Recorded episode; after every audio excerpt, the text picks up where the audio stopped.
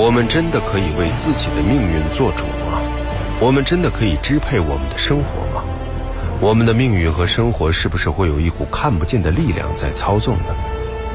在这样一连串充满着浪漫与传奇色彩的假设当中，一个男人在一个非常偶然的情况下，窥探到了与他有关的未来和计划，而这也正是美国科幻悬疑影片《命运规划局》所要讲述的故事。这部影片是乔治·诺菲执导的一部科幻悬疑电影，根据菲利普 ·K· 迪克的短篇小说《规划小组》改编，由马特·达蒙、艾米丽·布朗特主演，于二零一一年三月四号在美国正式公映。影片讲述了一对情侣如何摆脱既定的命运，追求自己的幸福故事。大家晚上好，这里是今晚我们说电影，我是英超。今天我们在永恒记忆单元一起来分享的是美国影片《命运规划局》的故事。这部影片单从剧情来看，很容易让人联想起一些爱情喜剧。这部讲述命运由政府机构控制，而一个政客因为爱情要选择自己命运的故事，其实是著名科幻小说家菲利普·迪克的作品改编。他的小说是畅销的保证，而且数十年来留下了很多经典，比如《银翼杀手》。少数派报告都是出自他的手。好的，接下来我们就一起来分享这部影片《命运规划局》。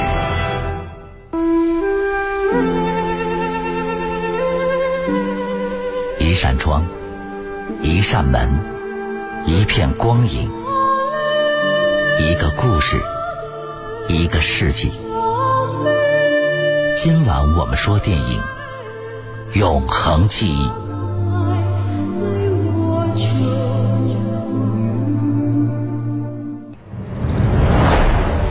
天生就适合走上政治舞台的戴维·诺里斯是一名政坛的明日之星。他在信心满满的参选纽约州参议员期间，却因为年轻时一件打架斗殴的事件跌入了低谷。然而，正当戴维准备自己的败选演讲时，却意外在酒店的男洗手间里结识了美丽的芭蕾女演员爱丽丝。爱丽丝的出现瞬间激发了戴维的灵感。让他在接下来的演讲中表现卓越，同时他也赢得了下次参加竞选的希望。而且更凑巧的是，戴维在演讲过后的第二天，竟然跟爱丽丝乘坐了同一辆公交车。就这样，两个人迅速坠入爱河，而戴维也主动跟爱丽丝要了电话号码。而后，戴维来到公司，却被眼前的一幕惊呆了。公司里的人不知道怎么了，像是全被固定住了一样。而且，还有一群穿黑西装、戴黑帽子的人，正在给他的朋友查理做头部扫描。那群人发现戴维以后，立刻把他弄晕。等到戴维再次醒来，发现自己已经处在一个类似停车场的密闭空间里。嘿，你们到底是什么人？哼，我们是那些保证事情按部就班的人。我叫理查森。哦，这时。戴维站起身朝门跑去，结果刚起步就被绊了个跟头。你以为我不知道你在想什么吗？我会读心术。是的，没错。选个颜色，蓝色；选个数字，十七。现在你还想跑吗？我真不知道这是怎么回事。你刚刚看到了你本不应该看到的事物，一定很难受吧？这不是你的错。今天早上你走的人生之路本应该被调整好。你早上穿过公园的时候，本应该打翻咖啡，然后上楼换衣服，错过公共汽车，而你会比平时晚了十分钟上班，而那时我们也就离开了。什么叫我本应该打翻咖啡？我们把它称作调整。有些时候，当人们打翻他们的咖啡，或者他们的网络中断，或者找不到钥匙，他们都认为是偶然的。有时，也确实是这样。但是有些时候是我们做的，帮助人们走上正轨。有时，当帮助不管用时，管理层便会授权进行重置。我们会派出干预小组，他们会像对待你的朋友查理那样。理查森望向了本该完成这项任务的哈利。改变这些人的思想。顺便说一句，他没事，你不必担心他。现在，在我们放你走之前，有些事我需要你能明白。好的，很少有人能看到你今天看到的一切，而我们将继续下去。所以，要是你泄露了我们，我们就会格式化你的大脑，干预小组会重置你，你的情感记忆，你整个人格会被抹得一干二净。你的朋友、家人会认为你疯了，而你的。大脑将一片空白，你懂了吗？一个字也不能提。好了，嗯，还有一件事，你今早在公共汽车上遇到一个女人，爱丽丝。那有什么关系吗？你以后再也不能见她。这这之间有什么联系？因为那是麻烦。在他钱包里。嘿嘿，天哪，嘿！你们怎么回事？上帝！别这样！不不，在戴维的喊叫声中，怎么回事？理查森烧掉了戴维钱包中的电话号码，而后戴维被理查森的手下推出停车场的门，而让戴维惊奇的是，那扇门的后面居然是查理的办公室。戴维不敢相信眼前发生的这一切。于是他再次打开那扇门，退了回去。结果发现停车场早已不见踪影，门里面也只是一间普通的办公室而已。随后，查理也莫名其妙地通过了他原本极力反对的戴维太阳能电池板议案。因为这一切都发生的太快，戴维有些难以接受。他试图去回想爱丽丝留下的电话号码，但却被突然出现的哈利阻止了。哈利告知戴维。理查森等人不会放弃干预他和爱丽丝。至于这样做的原因，哈利和理查森也并不清楚，因为他们也只是听候局长和规划书的指示。虽然哈利的话句句属实，但戴维却不愿就此放弃希望。为了再次与爱丽丝相遇，他每天都坐同一班公交车去上班，而且一口气坚持了三年。终于，在三年后的一天早上，戴维再次与爱丽丝相遇了。爱丽丝质问戴维电话的事，有苦难言的戴维也只能谎称自己遭到抢劫，丢了钱包。与此同时，理查森也再次派出了干预小组，结果还是没能阻止戴维。夜晚，戴维和爱丽丝漫步在街上，两个人说笑的同时，感情也在不断升温。随后，两个人度过了美妙的一夜。但是第二天一早，爱丽丝却突然接到了她前男友的电话。原来一再与规划书背道而驰的戴维已经惊动了规划局的上层。为了解决他这个麻烦，上层派出了号称大锤的汤普森。艾米丽前男友的出现，便是汤普森使出的第一招。当天，戴维答应艾斯晚上去看他演出，而汤普森却在这时派人强行把戴维带到了停车场。很沮丧，对吗？我是汤普森。难道人就不能自由发挥吗？事实上，我们以前试过。当把一个捕猎采集为生的小角色推上罗马帝国的宝座后，我们撒手，让他自己尽情发挥。结果是长达五百年的黑暗时代，直到最后，我们决定重新插手。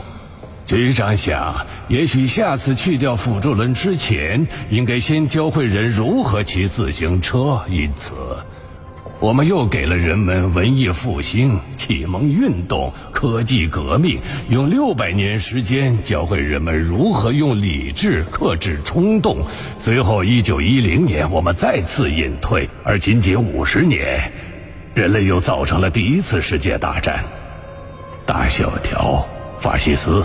大屠杀，而之后的古巴导弹危机几乎把整个地球都推向毁灭。那时我们决定再次插手，以免再发生我们也无力回天的蠢事。不能再任人自由发挥了，但表面上人还是自由的。我凭什么相信你？我每天都在自己做决定。你当然能决定用哪个牌子的牙膏，或者午饭喝什么饮料。但人性还不够成熟，不能在大事上做决定。这么说，是你们处理大事吗？因为据我所知，整个世界还是一团糟。的确如此。如果我们放手不管，世界就无法复原。为什么我不能和爱丽丝在一起？之前那个人不知道。三年前你在维尔道夫酒店相遇不是巧合，是我们安排的。我们知道他会激发你的演讲灵感，那次演讲让你免于被世人遗忘，并在一夜之间成为下一届的选举热门。你是说你们想让我赢得这次选举？不仅这一届，还有之后的四届。而且不只是参议院选举，你会有成就，戴维，很大的成就。你十岁时，你父亲为什么带你到参议院旁听？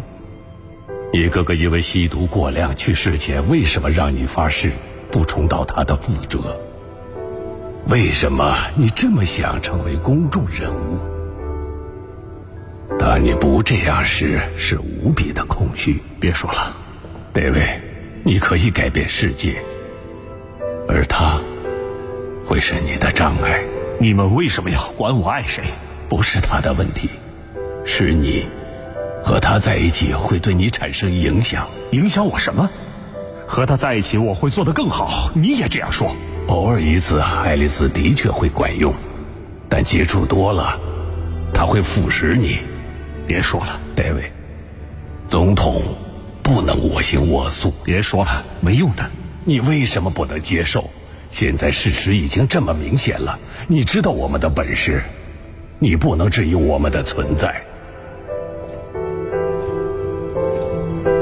听着，问题不在于你们，而是我。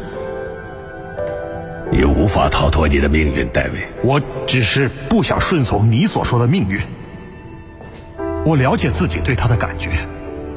我有权自己做决定，无论发生什么，我都会选择他。不管怎样，不管发生什么。现在是六点二十，如果你现在去的话，还能看到爱丽丝的表演。看到眼前的门慢慢开启，戴维毫不犹豫地冲了出去。在演出结束之前，戴维终于看到了爱丽丝美妙的舞姿。但同时也看到了台下的汤普森。汤普森警告戴维，如果他执迷不悔，爱丽丝将失去成为全国最著名舞蹈家的机会。戴维不为所动，直到爱丽丝突然在台上摔倒，他才意识到事情的严重性。虽然这一次只是轻微的扭伤脚踝，但是戴维知道汤普森接下来还会有动作，于是为了爱丽丝的将来，他只好选择离开。十一个月后。戴维从报纸上看到了爱丽丝要和她前男友结婚的消息，顿时心中又燃起了火焰。而就在这时，哈利也再次主动约见了他。你为什么要见我？汤姆森对你说谎了，说你不能和爱丽丝在一起，是因为她会暴露你的弱点。那为什么他们为什么要干涉我们？因为她就是你的一切，戴维。如果你们在一起，你就不需要用掌声和选票来填补你内心的空虚，也不需要梦想有一天入住白宫，这很关键，但不是唯一的原因。为什么你和他们不一样？你爸爸是个很聪明的人，他还能更聪明，也能做到。你哥哥也是。但是规划事与愿违。那我妈妈呢？那不是我，根本与我们无关。只是巧合。对不起，汤姆森没有说谎。他们已经把我看成总统候选人了。我一直在做演讲，而且我的支持率领先十六个点。大家都很喜欢你。在遇到爱丽丝之前，我只在乎这些，但是。现在我甚至都不在意了，我无法停止想他。你知道他在哪结婚吗？明天早上，在法官面前。他开心吗？汤普森不会让你接近他，今晚不行，明天不行，永远都不行。哈利，他开心吗？我得试试挽回他的心。你能帮帮我吗？你能帮我接近他吗？你在一英里外，他们就能感觉到。如果我能和你走得一样快呢？教我怎样穿越门？再过一个小时雨就停了，因为下雨，所以他们看不到我们。我们这么做的话，得花一个晚上的时间，还需要一个周围都是水的地方，必须顺时针转门把手。如果朝另一个方向转呢？劝你别这么做，只有我们才可以。就这样，哈利教会了戴维迅速移动的方法，并把自己的帽子也给了他。第二天，戴维趁着雨天迅速地穿梭在城市的各个门之间，并最终在法院的洗手间中见到了爱丽丝。爱丽丝，你不能和他结婚。对不起，我不知道你怎么看我。但是你不能嫁给他，你不爱他。我知道我很差劲。我要结婚了，我要结婚了。你不能，不要碰我！你想干什么？你知道吗？没有人像你那样伤害过我。对不起，我那样的离开了你。对不起，戴维，你知道什么？你把我抛弃在医院里，你在干什么？我知道是我的错，但是我有苦衷。你一点都不了解我，你也不知道怎么让我幸福。对不起，我伤害了你。这时。汤普森的手下冲进洗手间，戴维回手就把他打晕在地。哦天哪！别管他，他和他们是一伙的。你在干什么？听我说。你做了什么？听我说。什么？别管他了，看着我，我知道你爱我。说着，戴维把那人手中的命运规划书拿给了爱丽丝。好吧，这上面说你爱我，我也爱你，但我们不能在一起，因为这本书。但是我知道我们应该在一起。我们就要结婚了。我能感觉到我爱你。不管发生什么事，我都想和你共度余生，即使时间很短。因为戴维泄露了规划局的秘密，汤普森立刻调动干预小组，准备对戴维进行一级重置。与此同时，戴维也带着爱丽丝逃离了法院的卫生间。但是对事实还一无所知的爱丽丝根本无法相信眼前的这疯狂的一切，所以在自由女神像下，她停住了奔跑的脚步。这到底是怎么回事？这到底是怎么回事，戴维？对不起，对不起，对不起。我们为什么要跑？对不起，我们为什么要跑？对不起，这些门是属于那些追我们的人。他们是谁？我不知道怎么称呼他们，但是他们想把你从我身边夺走。为什么？为什么他们要杀了你的小爱丽丝？如果你和我在一起，你一生的努力都将白费。所以我在医院离开了你，我很抱歉，爱丽丝。不明白，我不明白。这不可能是错的。不可能是错的。为什么他们认为是错的？是书，他们的书。如果我能找到写书的人，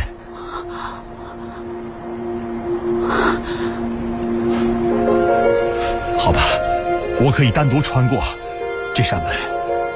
你将不会再见到我或是追我们的人，或者你跟我走。我并不知道对面有什么。但我希望你会在我身边。我第一次见到你时就希望如此。戴维的话深深打动了爱丽丝，于是两个人手牵手来到了自由女神像下的门前，而后他们逆时针旋转门把手，进入了规划局的总部，而汤普森等人也一路追了过去。很快，戴维和爱丽丝来到大厦顶部，但局长却并不在那里。你真的以为你能找到局长，改变自己的命运？自己书写人生吗？这不可能。我告诉过你原因。我有口信给你。还没等汤普森说完，哈利突然拿着一个档案袋走了过来。我知道了。就算是汤普森，也有老板。哈利，你是局长吗？哼，不是。你们都曾经见过他，我是他，每个人都见过。局长对每个人来说都不同，所以人们很少认得出来的。嗯，这算是一场考验吗？也许，这些都是考验，对所有人，甚至对于命运规划局的成员也是。戴维，你为了爱丽丝不顾危险。而爱丽丝，当你穿过自由女神像下的门时，你也是在冒险。你们激励了我，看来你们也启发了局长。上面写的是我们吗？是的。他他怎么说？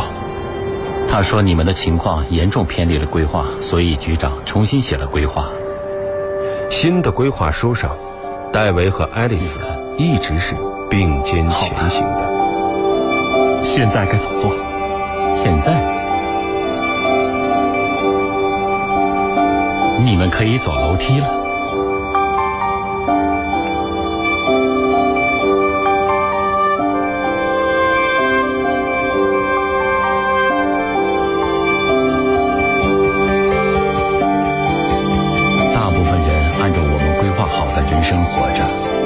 敢有一丝更改。但有时也会有你们这种人闯过我们铺设的所有障碍。自由是一件礼物，如果你不知道如何得到，将永远也得不到。我想，这才是局长真正的规划。也许有一天，书写规划的人将不再是我们，而是你。电影是梦想与现实的碰撞，你已经有了洞察力，你有。电影是光与影的交流，